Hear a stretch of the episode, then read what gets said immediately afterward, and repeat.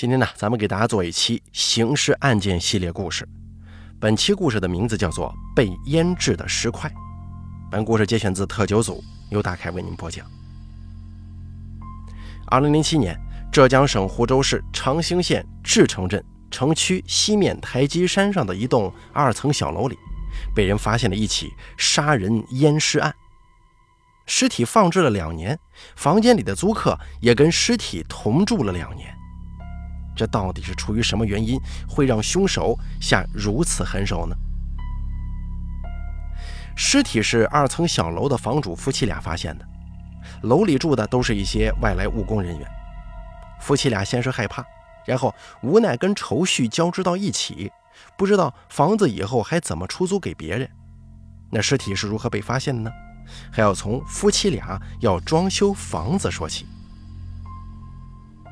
二零零七年八月份，房主孙某看房子有些老旧，就跟妻子商量怎么把房子给装修一下合适。由于租客大部分都是在附近打工的农民工，他们白天不在家，房门也都上了锁。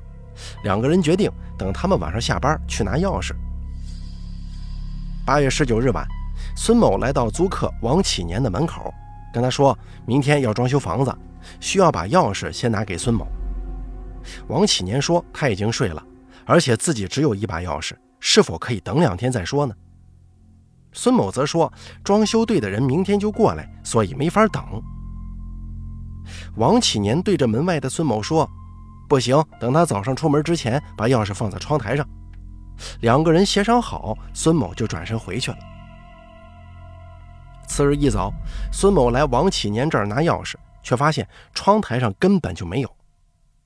接下来，孙某透过窗户看向室内，屋里没人，而且王启年平时上班骑那辆电动车也在里面。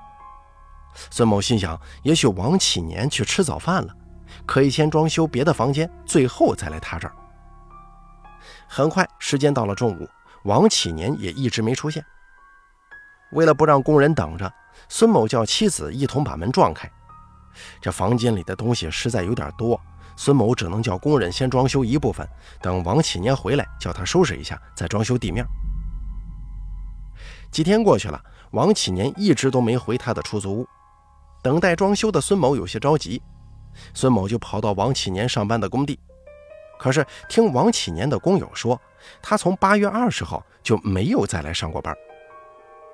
孙某跟妻子说：“总这么等下去也不是办法呀，还是咱们俩把他东西给他搬出去。”等装修好了，给他搬进来不就行了吗？于是夫妻俩开始往外搬这个王启年房间里的物品。两人看到王启年房间的墙边上放着两个塑料盆，盆口上面是用另一个盆给扣起来的，上头还压着一块长木板，最上头放了一台电视机。两个人把电视机搬走，把木板挪到墙边，准备把两个盆也挪走。盆的外边包了一层塑料薄膜。接缝处还用胶带粘着。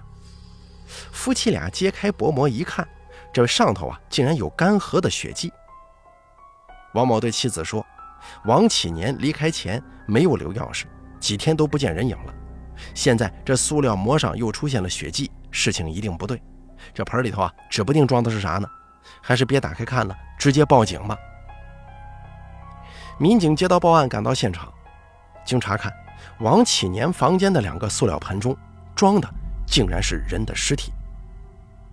为了防止尸体腐败，还撒满了盐。法医鉴定结果显示，死者为一名女性，还是个孕妇，死亡时间约两年左右。在房间内，警方发现租客王启年的工作证，加上他人又联系不上，这起杀人淹尸案一定就是王启年所为。警方先去王启年上班的工地调查了他的身份，查出此人时年四十一岁，是安徽省南陵县人。之前呢，还在长兴县志城镇的一家快餐店内当过厨师。于是专案组啊，迅速在长兴县内展开拉网式排查，并且对王启年的老家也做了调查。民警们发现，安徽省南陵县有几个叫王启年的人。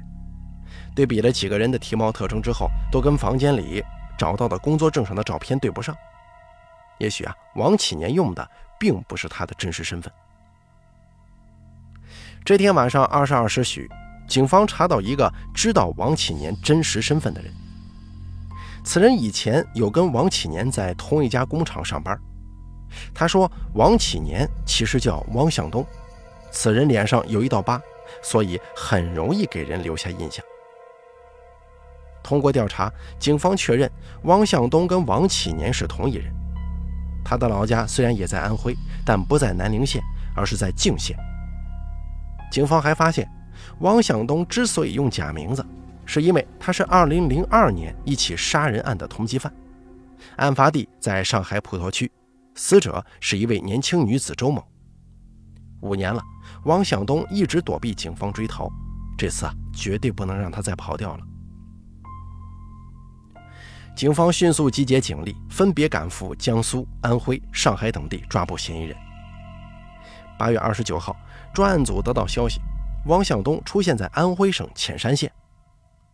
侦查员分析，嫌疑人很有可能出现在汽车站、火车站附近。果不其然，八月三十号早上七时许，有侦查员在火车站附近早餐店看到了汪向东。由于侦查员只有一个人，便迅速通过短信与其他人取得联络。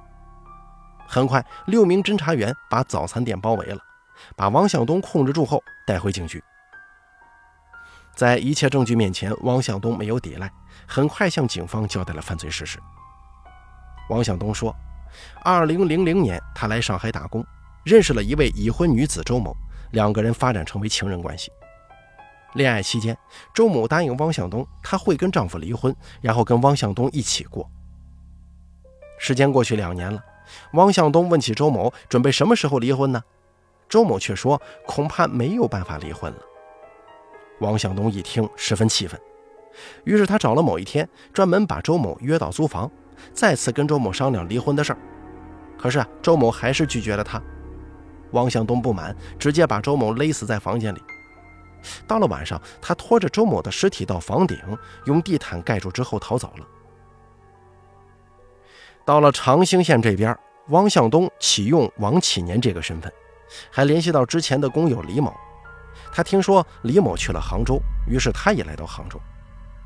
在杭州的这段日子，汪向东再次认识一位已婚女子徐某，但徐某的丈夫很快就发现了两个人的情人关系。为了长久在一起，汪向东带着徐某回到长兴县，并且找到了一份在饭店做厨师的活两个人还在附近租了一间房。二零零四年，徐某怀上汪向东的孩子，不知为何，二零零五年五月份，徐某提出要路费回家。汪向东听了之后，当然不同意呀。这个时候，徐某就说，如果不给路费，他就把房间里的电视卖掉。汪向东十分不满，心想可不能人财两空啊。次日凌晨，汪向东趁徐某睡着，用绳子将其勒死。事后，他担心事情败露，王向东买来塑料盆、胶带、塑料膜，还有大量的盐，把尸体分解之后装在盆里，用盐腌上。就这样，汪向东跟尸体同住两年之久啊。本以为事情做得很严密，可没想到还是让房东的一次装修给发现了。汪向东因犯故意杀人罪被警方逮捕，等待他的一定是法律的严惩。好了，咱们本期刑事案件就说到这儿了，感谢您的收听，咱们下期再见。